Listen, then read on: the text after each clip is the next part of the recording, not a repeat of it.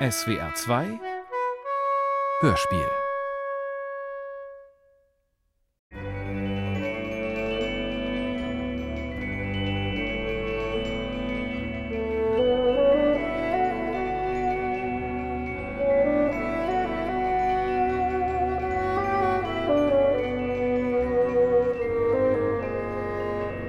Die Gefangene. Hörspiel nach dem gleichnamigen Roman von Marcel Proust. Aus dem Französischen von Bernd-Jürgen Fischer. Hörspielbearbeitung Manfred Hess und Hermann Kretschmer. Komposition Hermann Kretschmer. Regie Iris Drögekamp, Hermann Kretschmer. Teil 3 Albertins Verschwinden.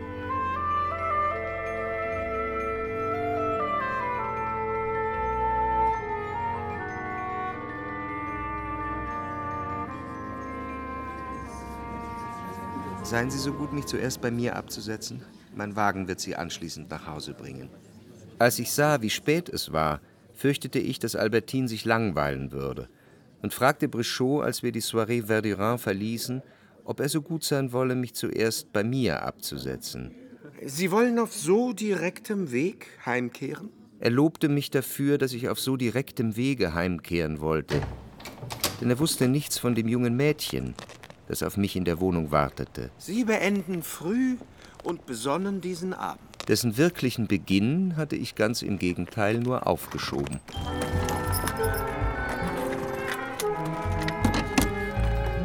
Dann sprach Brichot über Monsieur de Charlus. Ohne diesem hohen Recken von edler Rasse zu nahe treten zu wollen, aber er ist ganz einfach fabelhaft, wenn er seinen satanischen Katechismus mit dem Eifer und der Verbohrtheit, fast hätte ich gesagt der Naivität eines Blanc d'Espagne oder eines Emigranten kommentiert. Ich versichere Ihnen, dass ich mich, wenn ich mich einmal wie Monseigneur Dülst ausdrücken darf, an den Tagen, an denen ich den Besuch dieses Feudalherrn empfange, niemals langweilen muss der in seinem Bestreben, Adonis gegen unser Zeitalter der Ungläubigen zu verteidigen, den Instinkten seiner Rasse gefolgt ist und sich in aller sodomistischen Unschuld zu einem Kreuzzug gerüstet hat. Ich hörte Brichot zu und war nicht allein mit ihm. Und wenn ich an das junge Mädchen dachte, so in der gleichen Weise, wie man an seinen Körper denkt und mit dem gleichen Unbehagen an ihn in vollkommener Leibeigenschaft gefesselt zu sein. Und was für ein Nähkästchen ist doch das Gespräch mit diesem Apostel. Denken Sie nur, von ihm habe ich erfahren, dass unser ehrenwerter Kollege mm äh, zu seiner Abhandlung über Ethik, die ich immer als die großartigste Moralkonstruktion unserer Epoche bewundert habe, durch einen jungen Telegrammboten inspiriert wurde. Äh, von unserem Kollegen, dessen Weisheit lauteres Gold ist, der aber nur über wenige Silberlinge verfügte, ist der Telegraphist in die Hände des Barons übergegangen. Und äh, da dieser Satan der hilfsbereiteste aller Menschen ist, hat er seinem Schützling eine Stellung in den Kolonien verschafft, aus denen ihm diese dankbare Seele von Zeit zu Zeit exzellente Früchte schickt. Der Baron bietet davon seinen hochmögenden Bekannten an, und kürzlich zierten Ananasfrüchte des jungen Mannes den Tisch am Quai Conti, was Madame Verdurin ohne jeden Hintersinn zu der Bemerkung veranlasste, Demnach haben Sie einen Onkel oder Neffen in Amerika, Monsieur de Charlus, dass Sie derart gute Ananas bekommen. ja, äh, ansonsten aber auch bei seiner Genealogiebesessenheit der beste Mensch der Welt. Aus allen diesen Gründen wäre ich tief betrübt, falls sich der Bruch von heute Abend als endgültig herausstellen sollte. Ah. Ich hoffe jedenfalls, dass sich dieses Schisma, selbst wenn die Omen avertant der Baron nicht zum Quai zurückkehren sollte, nicht auch auf mich erstrecken wird. Wir haben beide zu viel Gewinn aus dem Tausch meines geringfügigen Wissens gegen seine Erfahrung gezogen. Wir waren bei meiner Tür angekommen. Ich stieg aus dem Wagen, um dem Kutscher Brichots Adresse zu geben. Vom Bürgersteig aus sah ich das Fenster von Albertins Zimmer. Dieses Fenster, das damals, als sie noch nicht im Haus wohnte, abends immer dunkel war.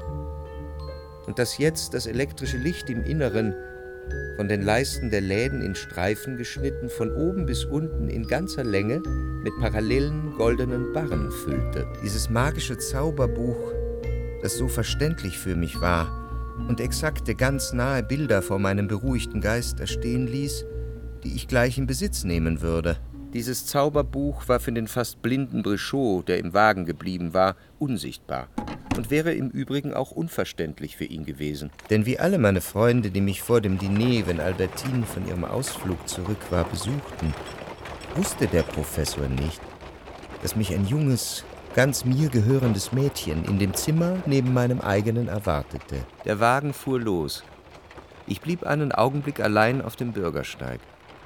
Gewiss, diesen Lichterstreifen, die ich von unten sah und die einem anderen ganz oberflächlich vorgekommen wären, verlieh ich Festigkeit und Fülle, eine ganz extreme Dauerhaftigkeit, aufgrund all der Bedeutung, mit der ich sie unterlegte, aufgrund eines Schatzes, wenn man so will, eines von anderen unvermuteten Schatzes, den ich dort versteckt hatte und von dem diese waagerechten Strahlen ausgingen. Eines Schatzes aber auch, für den ich im Tausch meine Freiheit, die Einsamkeit und das Denken hingegeben hatte.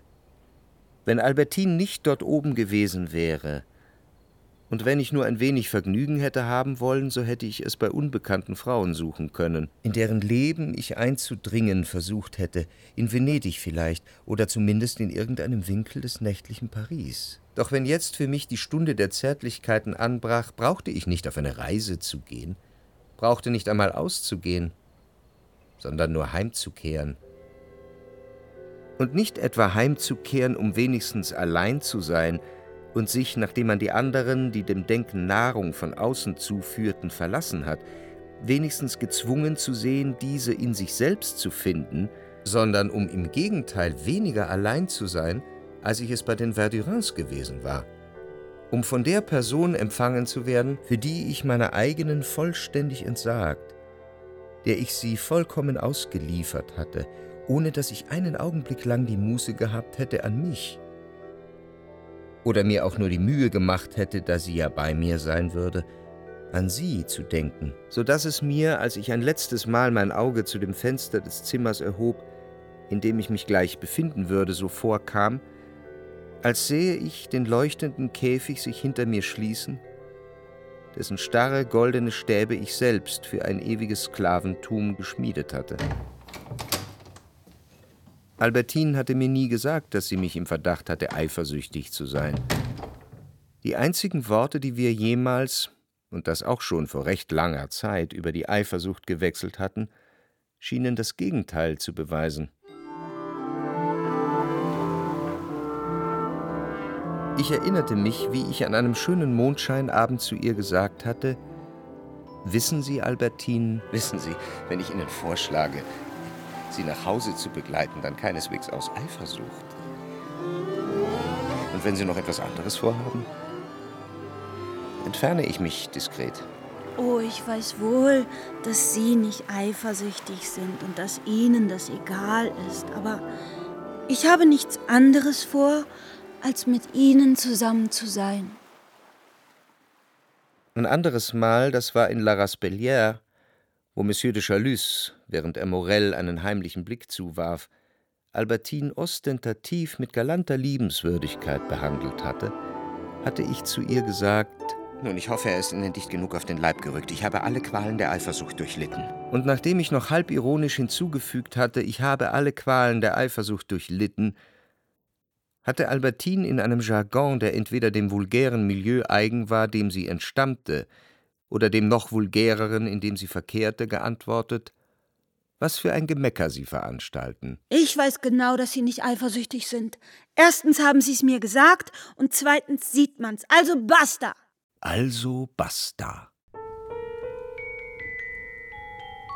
Sie hatte mir seitdem niemals gesagt, dass sie ihre Meinung geändert habe, aber sie musste in dieser Sache zu einer Reihe neuer Ansichten gekommen sein, die sie vor mir verbarg, die aber ein Zufall gegen ihren Willen zum Vorschein bringen konnte. Raten Sie, Albertine, woher ich komme? Von den Verdurins. Das habe ich mir schon gedacht. Denn an diesem Abend, nachdem ich die Wohnung betreten, sie in ihrem Zimmer aufgesucht und in meines gebracht und zu ihr gesagt hatte, raten Sie, woher ich komme. Von den Verdurins. Waren diese Worte noch kaum ausgesprochen, als Albertine mir auch schon antwortete, mit einer Gewalt, die sie nicht zu beherrschen vermochte, das hatte ich mir schon gedacht. Ich wusste gar nicht, dass Sie das stören würde, wenn ich die Verdurins besuche. Mich stören? Was soll mir das denn ausmachen? Das ist mir so gehüpft wie gesprungen. Sollte nicht auch Mademoiselle Venteuil dort sein? Bei diesen Worten war ich außer mir. Sie haben mir nicht gesagt, dass Sie neulich Madame Verdurin getroffen haben. Ich sagte es zu ihr, um zu zeigen, dass ich besser Bescheid wusste, als sie glaubte. Habe ich Sie denn getroffen? fragte sie mit verträumter Miene zugleich sich selbst. Habe ich Sie denn getroffen? Als ob sie in ihren Erinnerungen krame. Und mich, als ob gerade ich ihr darüber hätte Gewissheit geben können. Und in Wirklichkeit zweifellos, damit ich sagte, was ich wusste vielleicht auch um Zeit zu gewinnen, bevor sie eine schwierige Frage beantwortete. Ich aber war weniger mit dem Gedanken an Mademoiselle Vinteux beschäftigt, als mit einer Befürchtung, die mich schon früher gestreift hatte, nun aber mit aller Kraft Besitz von mir ergriff. Noch bei der Heimfahrt glaubte ich, Madame Verdurin habe das Erscheinen von Mademoiselle Vinteux und ihrer Freundin aus purer Angabe erfunden so dass ich bei meiner Ankunft zu Hause völlig beruhigt war. Nur, dass mir eben Albertine, als sie sagte, hatte nicht auch Mademoiselle Vinteuil dort sein sollen, gezeigt hatte, dass ich mich mit meinem ersten Verdacht nicht getäuscht hatte. Aber schließlich konnte ich darüber in Zukunft beruhigt sein, denn damit, dass sie nicht zu den Verdurins gegangen war, hatte Albertine Mademoiselle Vinteuil mir geopfert. Im Übrigen sagte ich wütend zu ihr, im Übrigen gibt es da noch eine Menge anderer Dinge, die Sie mir verbergen. Sogar bei den belanglosesten, wie zum Beispiel bei Ihrer dreitägigen Fahrt nach Balbec. Ich sage das nur mal ganz nebenbei. Ich hatte die Worte, ich sage das nur mal ganz nebenbei, als Ergänzung zu sogar bei den belanglosesten Dingen angefügt, damit ich, falls Albertine zu mir sagen sollte, was war denn nicht in Ordnung mit meinem Ausflug nach Balbec, ihr antworten könnte, ich weiß nicht mehr. Ich habe alles durcheinander gebracht, was man mir erzählt hat, so wenig wichtig ist mir das. Und wenn ich diese dreitägige Fahrt mit dem Mechaniker nach Balbec, von wo mich ihre Postkarten mit einer so erheblichen Verspätung erreicht hatten, aufs Tapet brachte, so tatsächlich nur auf gut Glück. Und ich bedauerte schon, mein Beispiel so schlecht gewählt zu haben. Denn da sie in Wirklichkeit kaum genug Zeit für die Hin- und Rückfahrt gehabt hatte, war dies gewiss derjenige ihrer Ausflüge gewesen, der am wenigsten Zeit übrig ließ, um eine etwas ausgedehntere Begegnung, mit wem auch immer, einzuschieben. Doch nach dem, was ich gesagt hatte, glaubte Albertine, ich wisse die ganze Wahrheit und hätte ihr bislang nur verschwiegen, dass ich sie von Block wusste. Albertine Sie ist seit einiger Zeit fest davon überzeugt, dass du auf dem einen oder anderen Wege, in dem du sie verfolgen lässt oder mit irgendwelchen anderen Mitteln, besser als sie selbst, wie Albertine die Woche zuvor zu mir gesagt hatte, über ihr Leben Bescheid weißt. Und so unterbrach Albertine mich mit einem völlig unnötigen Geständnis, denn ich hatte nichts von dem vermutet, was sie mir sagte, und war im Gegenteil äußerst bestürzt. So groß kann die Kluft zwischen der Wahrheit sein, die eine Lügnerin verdreht hat, und der Vorstellung, die sich derjenige, der die Lügnerin liebt, aufgrund ihrer Lügen von dieser Wahrheit gemacht hat. Sie wollen damit sagen, dass diese Fahrt nie stattgefunden hat? Ganz richtig. Und ich habe mich schon immer gefragt, warum Sie so getan haben, als glaubten Sie daran. Die Sache war zudem völlig harmlos. Der Mechaniker brauchte drei Tage für eigene Angelegenheiten. Er wagte aber nicht, ihnen das zu sagen. So habe ich dann aus reiner Güte als Vorwand eine Fahrt nach Balbec erfunden. Er hat mich einfach in Auteuil bei meiner Freundin in der Rue de l'Assomption abgesetzt, wo ich die drei Tage verbracht und mich zu Tode gelangweilt habe. Ich hatte zu vermuten begonnen, dass Sie womöglich alles wissen, als ich gesehen habe, wie Sie anfing zu lachen, als die Postkarten mit acht Tagen Verspätung eintrafen.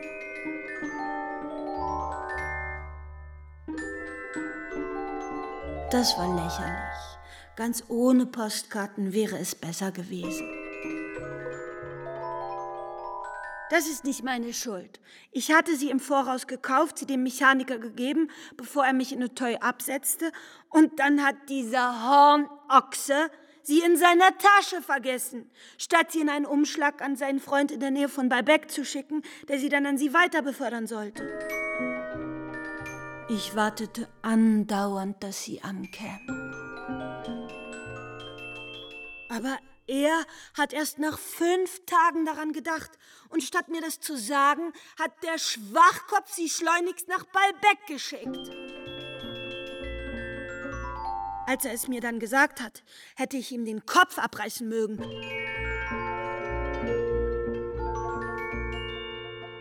Das einzige Mal, wo ich in Auteuil ausgegangen bin, habe ich mich als Mann verkleidet. Nur so aus Jux. Und das Pech, das mich überall hin verfolgt, wollte es dann auch noch, dass die erste Person, der ich vor die Füße stolpere, dieser Itzig von einem Freund von Ihnen ist, dieser Block.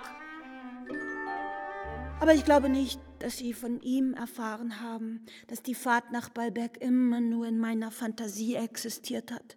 Denn er sah aus, als würde er mich gar nicht erkennen. Ich wusste nicht, was ich sagen sollte. Ich wollte nicht überrascht und am Boden zerstört erscheinen ob so vieler Lügen. Zu einem Gefühl des Grauens, das gar nicht erst den Wunsch aufkommen ließ, Albertine davon zu jagen, gesellte sich im Gegenteil ein schreckliches Bedürfnis zu weinen. Dieses war nicht von der Lüge selbst verursacht oder von der Zerstörung von allem, was ich bis dahin für unerschütterlich wahr gehalten hatte, so dass ich mich wie in einer geschleiften Stadt fühlte, in der kein Haus mehr steht und in der der nackte Boden nur so von Trümmern starrt, sondern von dem melancholischen Gedanken, dass Albertine während der drei Tage, die sie sich bei ihrer Freundin in Auteuil gelangweilt hatte, nicht einmal den Wunsch, womöglich nicht einmal den Einfall gehabt hatte, zu kommen und einen Tag heimlich mit mir zu verbringen oder mich mit einem Rohrpostbrief zu bitten, sie in Auteuil zu besuchen. Aber ich hatte keine Zeit, mich diesen Gedanken hinzugeben. Vor allen Dingen wollte ich nicht überrascht erscheinen. Ich lächelte, mit der Miene von jemandem, der sehr viel mehr weiß, als er zugibt. Aber das ist nur eine Sache unter Tausenden. Sehen Sie, erst heute Abend habe ich bei den Verdurins erfahren, dass das, was Sie mir über Mademoiselle Vinteux erzählt haben. Albertine starrte mich mit gequälter Miene an, um aus meinen Augen abzulesen, wie viel ich wusste. Sie wollen mir sagen? Nun, was ich wusste und ihr sagen wollte, war, was Mademoiselle Vinteuil wirklich war. Es ist zwar richtig, dass ich es nicht bei den Verdurins erfahren hatte, sondern damals in Montjouvin. Nur hatte ich absichtlich niemals mit Albertine darüber gesprochen und konnte deshalb so tun, als wüsste ich es erst seit diesem Abend. Albertine mochte mir ja erzählt haben, dass ihre Beziehungen zu Mademoiselle Vinteuil und ihrer Freundin vollkommen rein gewesen seien. Doch wie konnte sie wenn ich ihr schwören würde, und ich würde es ihr schwören, ohne zu lügen, dass ich den Lebenswandel dieser beiden Frauen kannte, wie konnte sie dann, die in täglichem vertrauten Umgang mit ihnen, die sie ihre großen Schwestern nannte, gelebt hatte, die Behauptung aufrechterhalten, nicht Gegenstand von Anträgen durch sie geworden zu sein, auf die hin sie mit ihnen hätte brechen müssen, wenn sie nicht im Gegenteil auf sie eingegangen wäre. Aber ich hatte keine Zeit, die Wahrheit zu sagen. Denn da Albertine annahm, dass ich es wisse, sei es durch Mademoiselle Vinteux, falls diese bei Madame Verdurin gewesen sein sollte, sei es auch einfach durch Madame Verdurin, die über sie mit Mademoiselle Vinteux gesprochen haben mochte, ließ Albertine mich gar nicht erst zu Wort kommen und machte ein Geständnis, das genaue Gegenteil dessen, was ich erwartet hatte, das mir aber, indem es demonstrierte, dass sie niemals aufgehört hatte, mich anzulügen, vielleicht nicht weniger Schmerz bereitete. Vor allem, weil ich nicht mehr, wie ich bereits sagte, auf Mademoiselle Vinteux eifersüchtig war. Sie wollen sagen, dass Sie heute Abend erfahren hätten, ich hätte Sie angelogen? Als ich behauptet habe, ich sei von der Freundin von Mademoiselle Vinteuil so gut wie aufgezogen worden? Es stimmt, dass ich sie da ein wenig angelogen habe. Aber ich fühlte mich durch sie so von oben herab behandelt. Und ich sah auch ihre Begeisterung für die Musik von diesem Venteuil, sodass ich da eine meiner Kameradinnen, das stimmt, ich schwöre, mit der Freundin von Mademoiselle Venteuil befreundet gewesen war, dummerweise geglaubt habe, mich in ihren Augen interessant machen zu können, indem ich vorgab, dass ich mit diesen jungen Mädchen gut bekannt war. Ich merkte, dass ich sie langweilte, dass sie mich für eine dumme Gans hielten. Ich habe gedacht, wenn, wenn ich ihnen sage, dass ich mit diesen Leuten Umgang hatte und ihnen Einzelheiten über die Werke Venteuils berichten könnte, dass ich dann etwas mehr Ansehen in ihren Augen gewinnen und uns das einander näher bringen würde.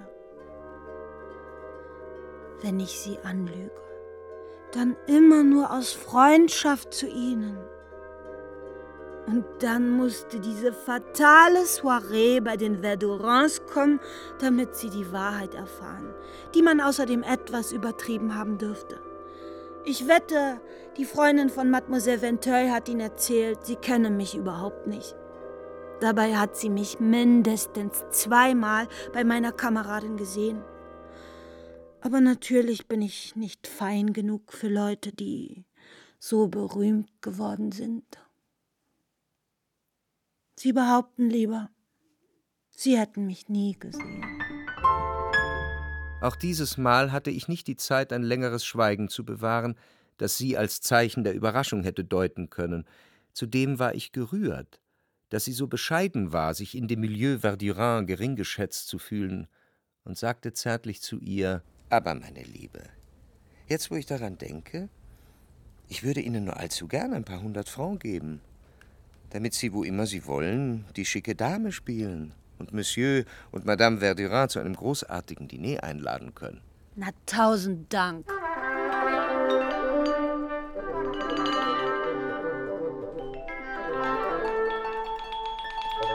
Ach, Albertine war mehrere Personen auf einmal. Die abscheulichste zeigte sich in der Antwort, die sie mir mit angewidertem Gesichtsausdruck gab und deren einzelne Wörter ich offen gesagt nicht richtig verstand. Nicht einmal die am Anfang des Satzes, da sie ihn nicht zu Ende brachte. Ich rekonstruierte sie erst etwas später, nachdem ich ihren Gedanken erraten hatte. Man hört nachträglich, wenn man etwas verstanden hat. Na, tausend Dank. Auch nur einen zu auf diese beiden Alten verschwenden.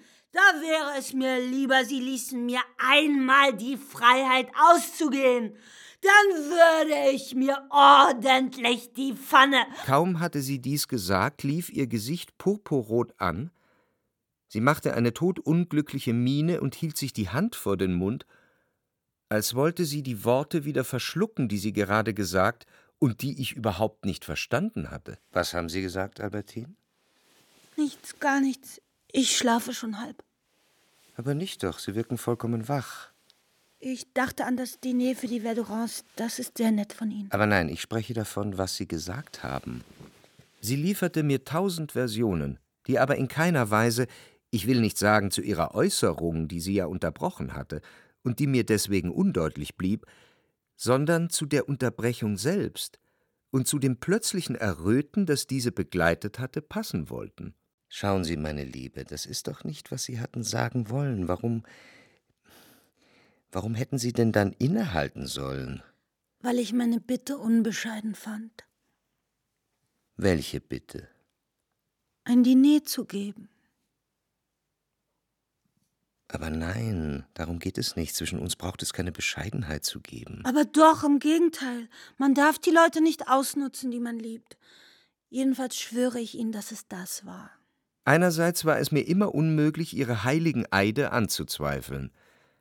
Andererseits befriedigten ihre Erklärungen nicht meinen Verstand.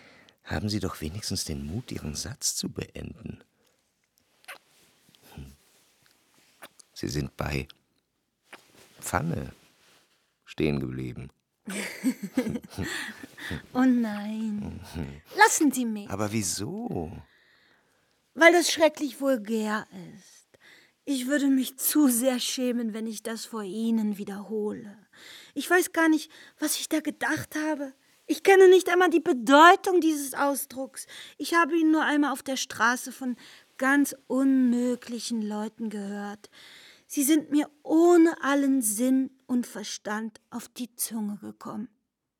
Das bezog sich weder auf mich noch auf sonst jemanden. Ich habe nur zu laut geträumt. Ich merkte, dass ich aus Albertine mehr nicht herausbringen würde.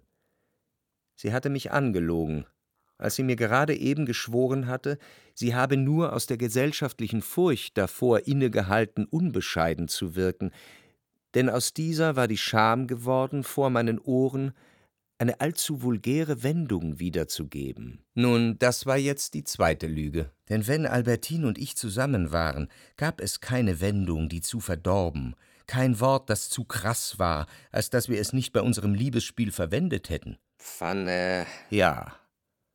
Mein Gedächtnis wurde von diesem Wort Pfanne verfolgt. Pfanne. Pfanne, Pfanne. Und plötzlich trafen mich zwei abscheuliche Worte, an die ich nicht im entferntesten gedacht hatte. Putzen lassen. Und mit einem Schlag ließ mich die Rückkehr zu ihrem Blick, einem Blick, der zu besagen schien, nein, danke, Geld ausgeben für Dinge, die mich anöden, während ich ohne Geld Dinge tun könnte, die mir Spaß machen, und ihrem Achselzucken in dem Augenblick, als ich vorschlug, sie solle ein Diner geben, auch in den Wörtern ihres Satzes zurückgehen. Und so wurde mir deutlich, dass sie nicht nur die Pfanne gesagt hatte, sondern mir die Pfanne putzen. Das also hättest du vorgezogen. Selbst die letzte der Nutten, die darin einwilligt oder es wünscht, gebraucht gegenüber dem Mann, der sich dazu anbietet, nicht diesen widerwärtigen Ausdruck. Sie würde sich zu sehr erniedrigt fühlen. Nur zu einer Frau würde sie, wenn sie sie liebt, das sagen, um sich dafür zu entschuldigen, dass sie sich bald darauf einem Mann hingeben wird. Albertine hatte nicht gelogen, als sie zu mir sagte, sie habe halb im Traum gesprochen. Zerstreut und impulsiv hatte sie nicht daran gedacht, dass sie mit mir zusammen war, hatte die Achseln gezuckt und zu sprechen begonnen, wie sie mit einer dieser Frauen gesprochen hätte, mit möglicherweise einer meiner jungen Mädchenblüten und dann jäh in die Wirklichkeit zurückgerufen, hatte sie rot vor Scham versucht, das, was sie gesagt hatte, in den Mund zurückzustopfen und vor Verzweiflung kein einziges Wort mehr sagen mögen.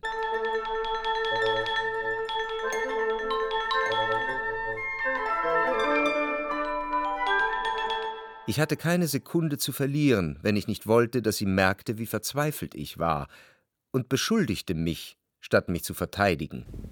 Meine kleine Albertine. Ich könnte Ihnen sagen, dass Sie Unrecht haben. Dass das, was ich getan habe, ein Nichts ist, aber ich würde lügen. Sie vielmehr haben recht, Sie haben die Wahrheit erkannt, meine arme Kleine, dass ich nämlich so etwas vor sechs Monaten, vor drei Monaten, als ich noch eine so große Freundschaft zu Ihnen empfand, nicht getan hätte. Es ist ein Nichts und doch etwas Ungeheures. Wegen der gewaltigen Veränderung in meinem Herzen, für die es ein Anzeichen ist. Und da Sie diese Veränderung, die ich zu verbergen hoffte, erraten haben,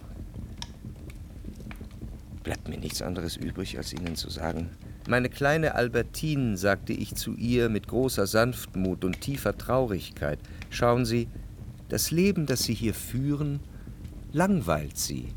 Es wäre besser, wenn wir auseinandergehen. Und da die Trennungen die besten sind, die sich am schnellsten vollziehen, bitte ich Sie, um den großen Kummer zu verkürzen, den ich empfinden werde, mir noch heute Abend Lebewohl zu sagen und morgen früh, ohne dass ich Sie noch einmal sehe, fortzugehen, während ich noch schlafe. Wie? Morgen. Wollen Sie das allen Ernstes? Und trotz des Schmerzes, den es mir bereitete, von unserer Trennung zu sprechen, als sei sie schon Vergangenheit, begann ich, zum Teil vielleicht auch gerade wegen dieses Schmerzes, Albertinen äußerst präzise Ratschläge hinsichtlich gewisser Dinge zu geben, die sie nach dem Verlassen des Hauses zu tun hätte. Und von Empfehlung zu Empfehlung gelangte ich bald zu den winzigsten Kleinigkeiten. Haben Sie die Freundlichkeit, mir das Buch von Bergott zurückzuschicken, das sich noch bei Ihrer Tante befindet? Es eilt nicht, ob in drei Tagen, in acht Tagen oder wann Sie wollen, aber denken Sie daran, damit ich Sie nicht darum bitten muss. Wir sind glücklich gewesen und spüren nun, dass wir unglücklich werden würden. Sagen Sie nicht, dass wir spüren, dass wir unglücklich werden würden. Sagen Sie nicht wir. Sie allein sind es, der das findet. Ja, gut. Sie oder ich. Wie Sie wollen. Aus dem einen oder anderen Grund. Aber es ist wahnsinnig spät, Sie sollten schlafen gehen.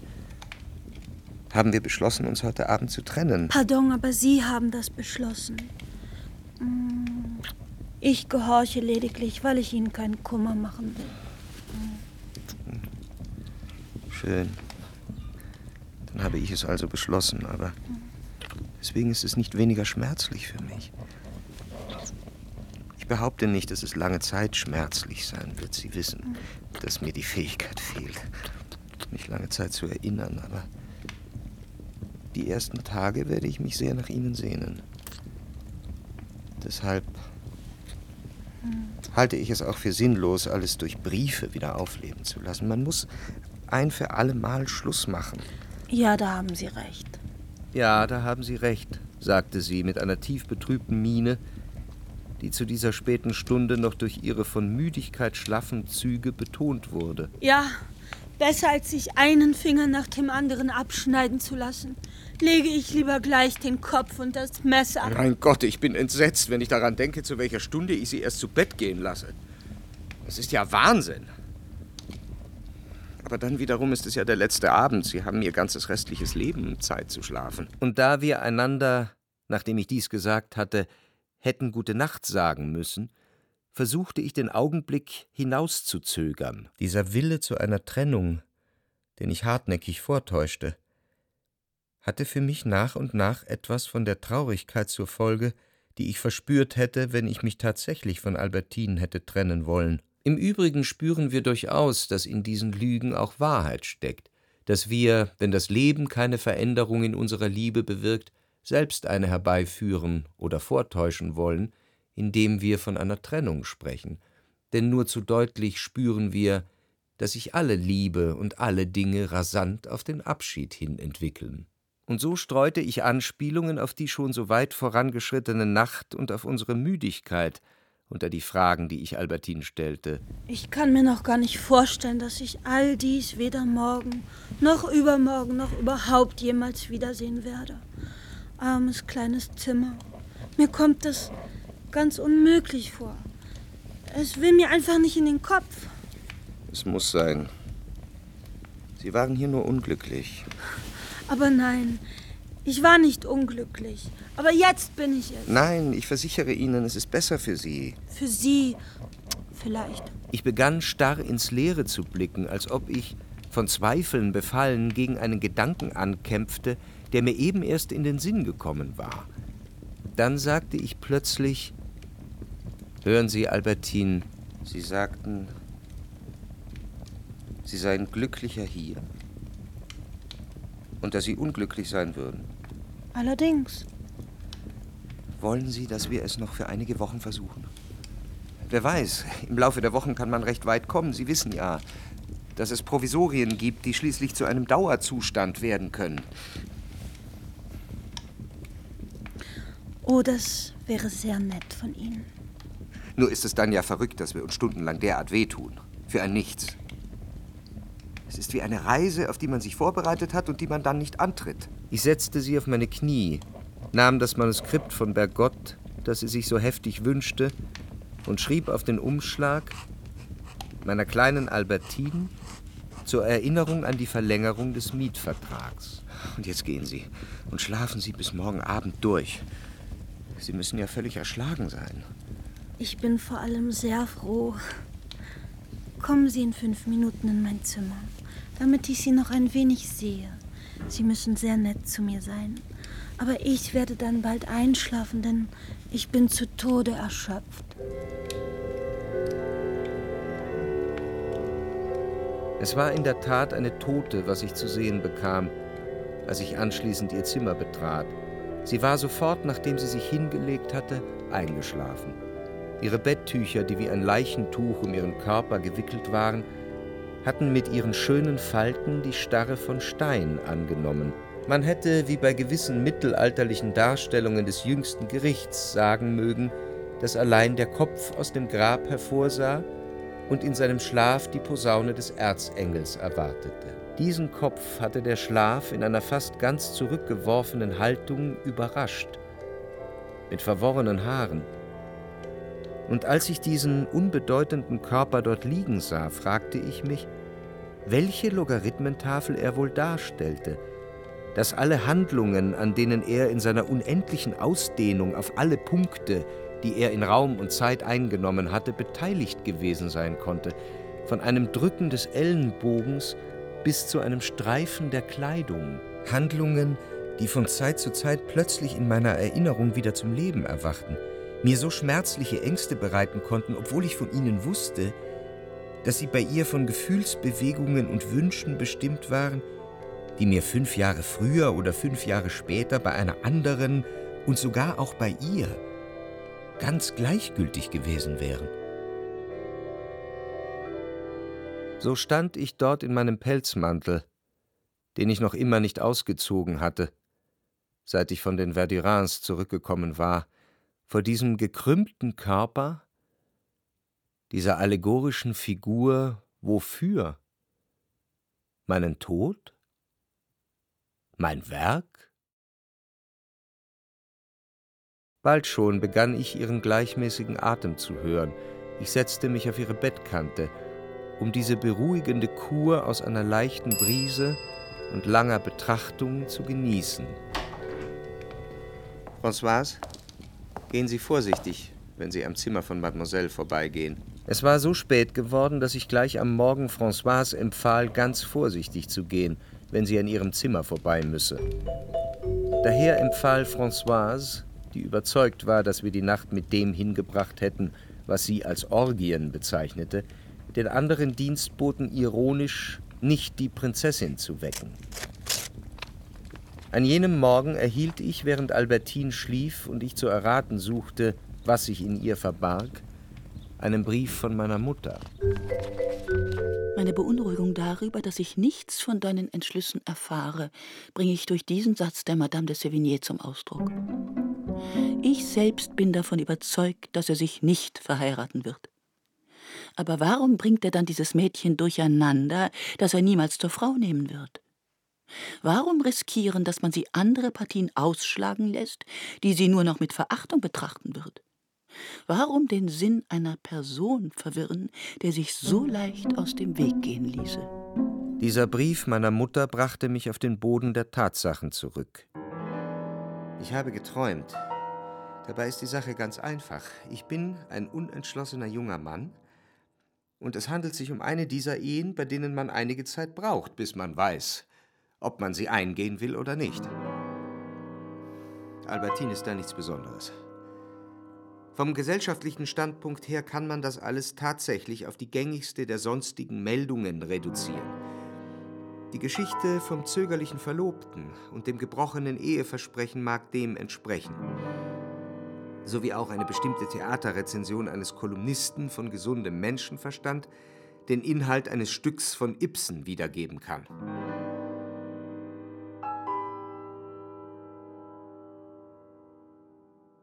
Aber es gibt noch etwas anderes als nur die Tatsachen, die berichtet werden. weil vielleicht irgendetwas Geheimnisvolles im Alltagsleben steckt. Albertine war weitaus mehr eine Gefangene als ich. Und es war schon eine seltsame Sache, wie das Schicksal, das die Menschen umwandelt, durch die Mauern ihres Gefängnisses hatte gelangen und sie in ihrem tiefsten Wesen verändern, aus dem jungen Mädchen von Balbec eine langweilige, gefügige Gefangene machen können. Ja, die Mauern des Gefängnisses hatten diesen Einfluss nicht am Eindringen gehindert. Vielleicht hatten sie ihn überhaupt erst erzeugt. Es war nicht mehr die gleiche Albertine, weil sie nicht mehr wie im Balbec ständig auf der Flucht mit ihrem Fahrrad war, unauffindbar wegen der Unzahl kleiner Strandbäder, wo sie bei Freundinnen schlief, und wo es zudem ihre Lügen noch schwieriger machten, sie zu erreichen, weil sie bei mir, eingeschlossen, fügsam und einsam, nicht mehr das war, was sie in Balbec, wenn ich sie hatte finden können, am Strand gewesen war. Dieses flüchtige, vorsichtige, betrügerische Wesen, dessen Gegenwart sich in so viele Rendezvous hinein ausdehnte, die sie geschickt verleugnete und um deren Willen man sie liebte, weil man um deren Willen litt. Da man hinter ihrer Kälte gegenüber den anderen und ihren nichtssagenden Antworten das Rendezvous vom letzten und das vom nächsten Abend erahnte, und da sie für mich von Verachtung und Verschlagenheit geprägt waren, weil der Wind des Meeres nicht mehr ihre Kleider schwellte, weil vor allem ich ihr die Flügel beschnitten hatte, hatte sie aufgehört, eine Siegesgöttin zu sein und war zu einer lästigen Sklavin geworden, die ich am liebsten losgeworden wäre. Mademoiselle Albertine fragt, ob sie hineinkommen darf. Um auf andere Gedanken zu kommen, bat ich Albertine, statt eine Partie Karten oder Dame mit ihr zu beginnen, mir ein wenig Musik vorzuspielen. Ich blieb im Bett liegen und sie setzte sich am anderen Ende des Zimmers ans Pianola zwischen den Bücherregalen. Und während sie spielte, konnte ich von dem fülligen Haar Albertins nur eine Tolle schwarzen Haars in Form eines Herzens sehen, die sich ihren Ohren anschmiegte wie der Haarschleifenknoten einer Infantin von Velázquez. Man muss eine Wahl treffen, Albertine. Zum Beispiel erscheint mir diese Musik als etwas, das wahrer ist als alle bekannten Bücher. Wenn ich mich der Hypothese überlasse, dass die Kunst etwas Wirkliches sei, so scheint mir, dass die Musik sogar mehr als die schlichte erregte Freude über schönes Wetter oder an einer Opiumnacht spenden kann, nämlich einen wirklicheren, fruchtbareren Rauschzustand, zumindest nach dem, was ich ahnend spüre. Es ist aber nicht möglich, dass eine Skulptur oder ein Musikstück, die ein Gefühl vermitteln, das man als erhabener, reiner und wahrer empfindet, nicht einer bestimmten geistigen Wirklichkeit entsprechen sollten. Oder das Leben hätte keinen Sinn. Und so ähnelte nichts so sehr wie eine schöne Phrase von Vinteuil der besonderen Freude, die mir einige Male in meinem Leben widerfahren ist. Zum Beispiel vor den Kirchtürmen von Martinville, vor bestimmten Bäumen auf einer Straße bei Balbec oder ganz einfach zu Beginn dieses Werkes beim Trinken einer gewissen Tasse Tee. Wie diese Tasse Tee ließen auch zahllose Lichtempfindungen und das helle Getöse, die lärmenden Farben, die Vinteuil aus der Welt, in der er komponierte, zu uns schickte, vor meinem Vorstellungsvermögen mit Beharrlichkeit, aber zu schnell, um sie zu erfassen, ein etwas entlangziehen, das ich am ehesten mit dem balsam durchdufteten Seidengewirk einer Geranie vergleichen könnte. Vielleicht liegt gerade darin, Albertine, in dieser unbekannten Eigenschaft einer einzigartigen Welt, der zuverlässigste Beweis für das Genie. Mehr noch als im Inhalt des Werkes selbst. Sogar in der Literatur. Sogar in der Literatur. Und eingedenk der Monotonie der Werke Vinteuse erklärte ich Albertine, dass die großen Autoren immer nur ein einziges Werk geschaffen haben. Oder vielmehr, sie haben die eine Schönheit, die sie der Welt bringen, nur durch verschiedene Medien gebrochen.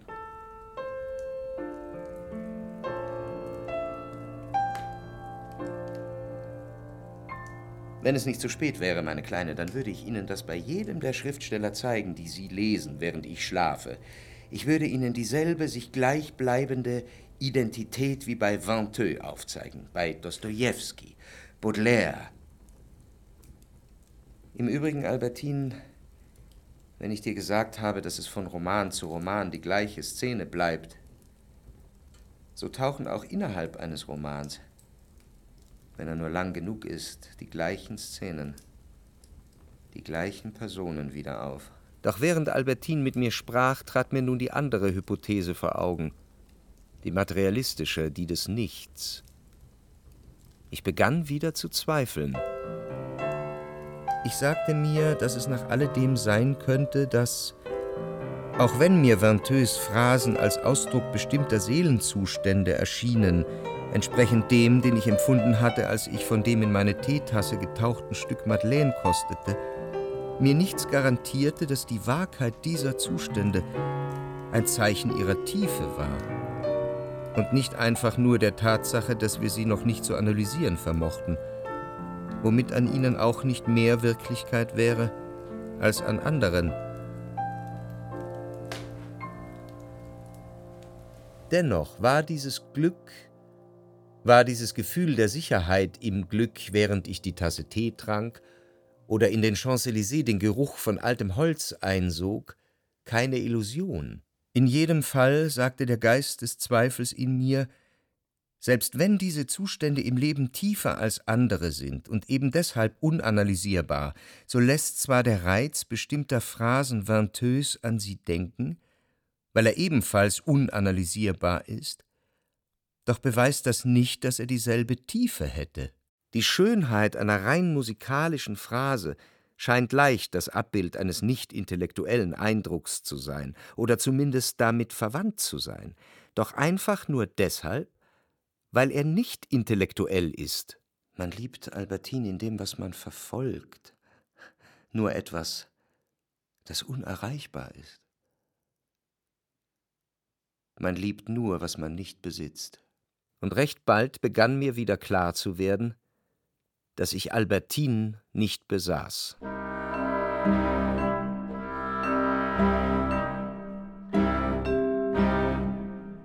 Mademoiselle Albertine ist mit nichts zufrieden. Im Laufe des nächsten Tages hatte Françoise in meiner Gegenwart fallen lassen, dass Albertine mit nichts zufrieden sei. Ob ich ihr nun sagen lasse, Sie gehen mit ihr aus oder Sie gehen nicht mit ihr aus, das Automobil wird kommen und Sie abholen oder es wird nicht kommen? Sie zuckt fast nur die Schultern und antwortet kaum noch höflich. An jenem Abend, an dem ich ihre schlechte Laune spürte, und selbst von der ersten großen Hitze ermattet war, konnte ich meine Wut nicht mehr zurückhalten und warf ihr ihre Undankbarkeit vor. Ja, da können Sie Françoise fragen. Alle um mich herum sagen das Gleiche. Aber sofort fiel mir ein, dass Albertine einmal zu mir gesagt hatte, wie schrecklich ich aussehe, wenn ich wütend sei. Um wieder gut zu machen, was ich getan hatte, ohne dass es jedoch wie eine Niederlage aussähe, vielmehr damit mein Frieden ein bewaffneter, und furchtgebietender Friede sei, und weil es mir zugleich nützlich erschien zu zeigen, dass ich einen Bruch nicht fürchtete, damit sie selbst gar nicht erst auf die Idee käme, sagte ich Entschuldigen Sie, meine liebe Albertine. Ja, meine liebe Albertine, entschuldigen Sie, wenn ich so ausfallend war. Aber tatsächlich bin ich nicht ganz allein schuldig, wie Sie wohl glauben. Es gibt übelgesinnte Leute, die uns auseinanderbringen wollen. Ich habe darüber nie mit ihnen sprechen wollen um sie nicht zu quälen. Aber schließlich bin ich doch zuweilen über bestimmte Verleumdungen äußerst beunruhigt. Und da ich sowieso vorhatte, ihr zu zeigen, dass ich über die Abreise aus Balbec Bescheid wusste, setzte ich gleich noch hinzu, so wussten Sie ja beispielsweise, dass an dem Nachmittag, als Sie in den Trocadero gegangen sind, Mademoiselle Vinteux zu Madame Verdurin kommen sollte. Sie wurde rot. Ja, das wusste ich. Können Sie mir schwören, dass das nicht wahr? um die Beziehungen zu ihr wieder aufzunehmen? Aber sicher kann ich Ihnen das schwören. Aber wieso wieder aufnehmen? Ich habe niemals welche gehabt. Das schwöre ich Ihnen. Ich war schmerzlich berührt, dass Albertine mich derart anlog und den Sachverhalt bestritt, den mir ihr Erröten nur allzu deutlich verraten hatte. Ihre Verlogenheit berührte mich schmerzlich. Und doch, Da sie die Behauptung einer Unschuld enthielt, an die ich unbewusst zu glauben bereit war, tat mir ihre Lüge weniger weh als ihre Aufrichtigkeit. Ich bitte Sie erneut um Verzeihung. Ich habe Ihnen nichts zu verzeihen. Sie war wieder ganz sanft geworden. Doch kam es mir vor, als habe sich unter ihrem traurigen und mitgenommenen Gesicht ein Geheimnis herausgebildet. Ich wusste genau, dass sie mich nicht verlassen konnte, ohne mir das anzukündigen. Übrigens konnte sie das weder wünschen, in acht Tagen sollte sie die neuen Kleider von Fortuny anprobieren, noch auch mit Anstand tun, da meine Mutter gegen Ende der Woche wiederkommen würde. Und ihre Tante ebenfalls.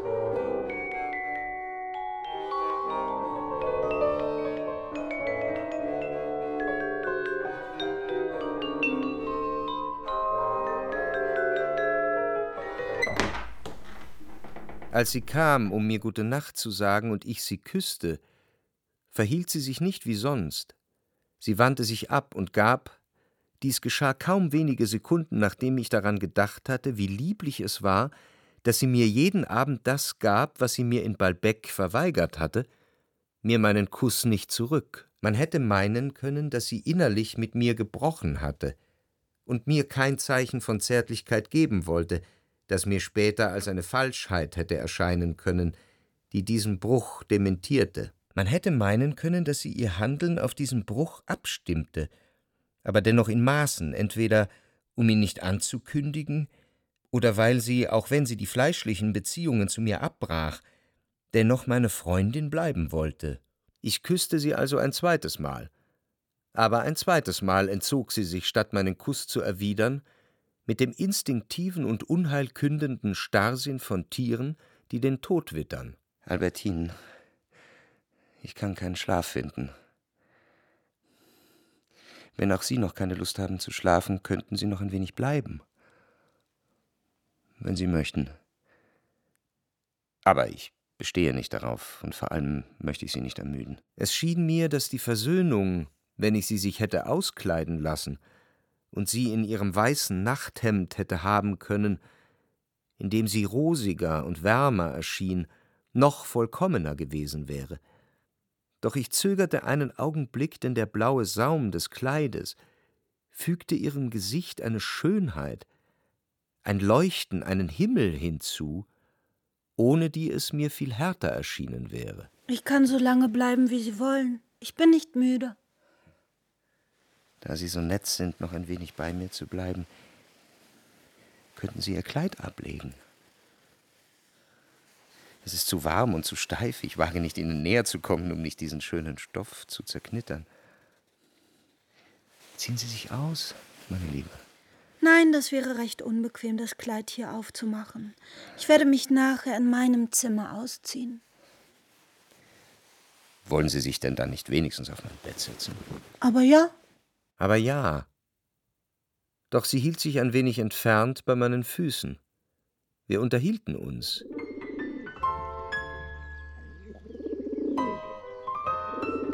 Plötzlich hörten wir die gleichmäßigen Kadenzen eines klagenden Rufes. Es waren die Tauben, die zu gurren begannen. Das zeigt, dass es schon Tag wird. Der Frühling hat begonnen, denn die Tauben sind zurück. Als ich sah, dass sie mich nicht von sich aus küssen würde und begriff, dass all dies verlorene Zeit war, dass erst von dem Kuss an die beruhigenden, die wahren Minuten beginnen würden, sagte ich zu ihr Gute Nacht, es ist zu spät, denn das würde bewirken, dass sie mich küsste, und danach würden wir fortfahren. Gute Nacht. Versuchen Sie gut zu schlafen. Genau wie die beiden ersten Male begnügte sie sich mit einem Kuss auf die Wange. Wie ein Vogel, der von einem Ende seines Käfigs zum anderen flattert, schwankte ich unaufhörlich zwischen der Besorgnis, Albertine könnte gehen, und relativer Ruhe. Plötzlich wurde ich in der Stille der Nacht von einem scheinbar unbedeutenden Geräusch aufgeschreckt dem Geräusch von Albertins jäh aufgestoßenem Fenster. An sich war nichts Außergewöhnliches daran, doch ich gab ihm vermutlich zwei Bedeutungen, die mich gleichermaßen bestürzten. Erstens war es eine Übereinkunft in unserem gemeinsamen Leben, dass wir niemals Fenster bei Nacht öffneten, da ich den Zug fürchtete. Man hatte Albertine das erklärt, als sie eingezogen war. Und wenn sie auch davon überzeugt war, dass das nur eine Manie von mir sei und ungesund obendrein, hatte sie mir versprochen, dieses Verbot niemals zu übertreten. Dies war nur eine der kleinen Konventionen unseres Lebens. Aber wenn sie schon gegen sie verstieß, ohne mit mir darüber gesprochen zu haben, musste das denn dann nicht bedeuten, dass sie keine Rücksicht mehr zu nehmen brauchte? Und ebenso gut gegen alle verstoßen könnte? Und in einer Erregung, wie ich sie vielleicht seit jenem Abend in Combray nicht mehr empfunden hatte, an dem Swann bei uns zum Essen war, ging ich die ganze Nacht im Flur auf und ab, in der Hoffnung, mit dem Geräusch, das ich machte, Albertines Aufmerksamkeit auf mich zu ziehen, dass sie Mitleid mit mir haben und mich rufen würde. Aber ich hörte kein Geräusch aus ihrem Zimmer kommen.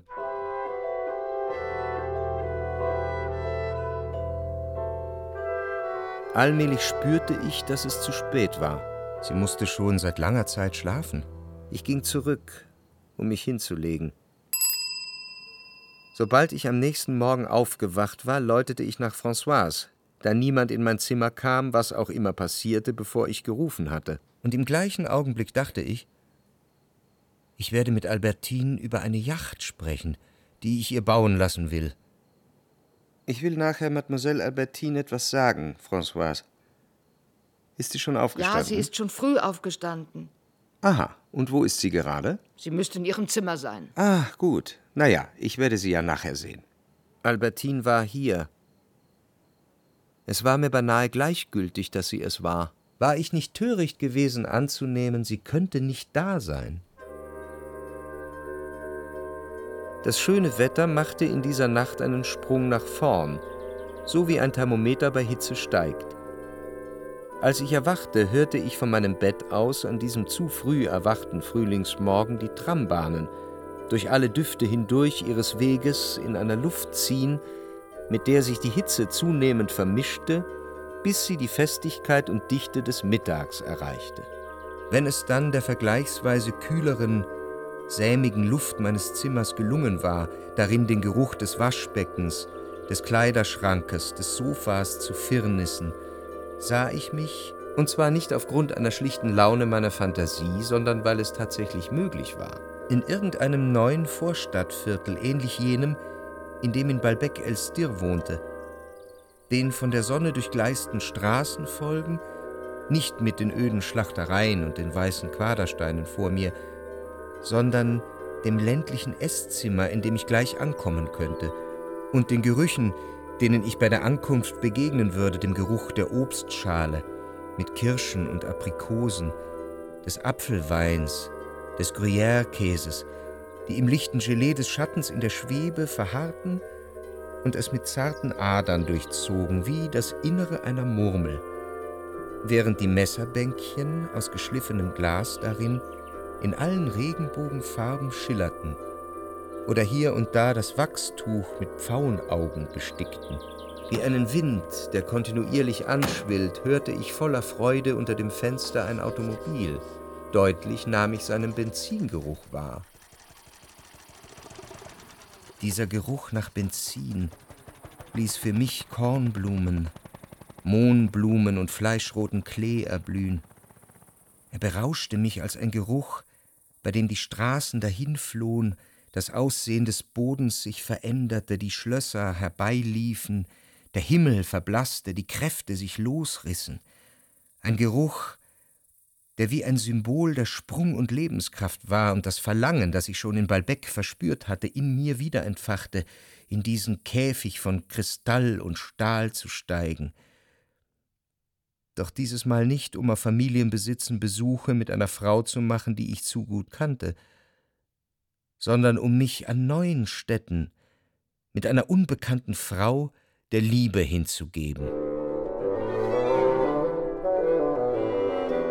Und alle diese Träumereien waren so angenehm für mich, dass ich mir zu dem strengen Gesetz gratulierte, das dafür sorgte, dass solange ich nicht geläutet hatte, kein schlichter Sterblicher sei es Françoise, sei es Albertine, auf den Gedanken kam, mich im Innern dieses Palastes zu stören.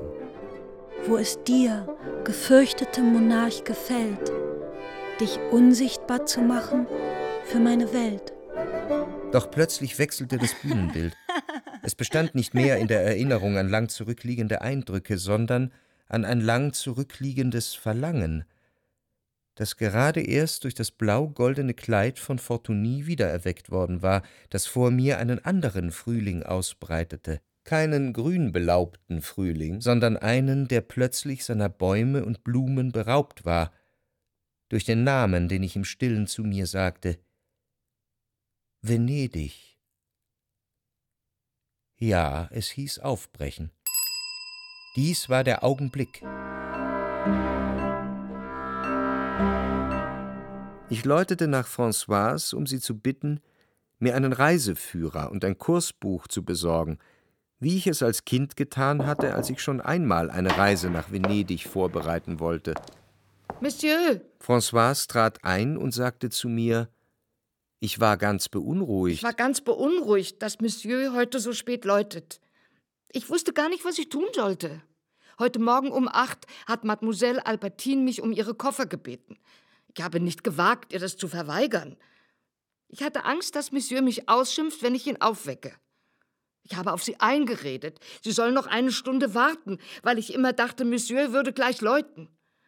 Sie hat nicht gewollt. Sie hat mir diesen Brief für Monsieur dagelassen. Und um neun ist sie gegangen. Und da, so sehr kann man verkennen, was in einem vorgeht denn ich war von meiner Gleichgültigkeit gegenüber Albertine fest überzeugt, stockte mir der Atem, und ich konnte nichts anderes sagen als Ah, gut, Françoise. Danke. Danke, Françoise. Sie haben natürlich recht daran getan, mich nicht aufzuwecken. Lassen Sie mich einen Augenblick. Ich werde dann später wieder nach Ihnen läuten.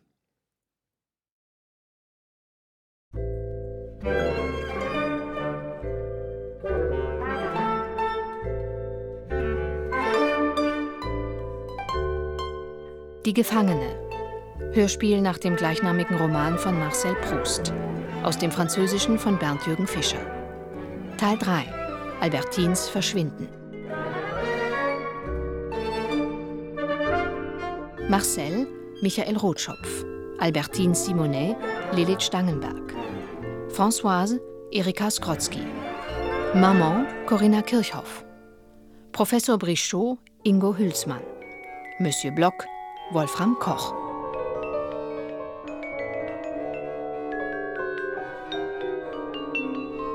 Ton und Technik Burkhard Pizzalandek, Andreas Völzing, Claudia Peike, Judith Rübenach, John Krohl sowie Nikolaus Löwe und Erik Lehmann. Mischung Andreas Völzing, Judith Rübenach und John Krohl. Musikaufnahmen Mike Weißzack, Philipp Knob, Alexander Kolb und Christoph Klaassen. Wissenschaftliche Beratung Uta Felten. Regieassistenz Martin Bunz und Konstanze Renner. Komposition Hermann Kretschmer. Musik Ensemble Modern. Dirigat Pablo Drucker. Hörspielbearbeitung Manfred Hess und Hermann Kretschmer. Regie Iris Drögekamp, Hermann Kretschmer. Produktion Südwestrundfunk und Deutschlandfunk 2020.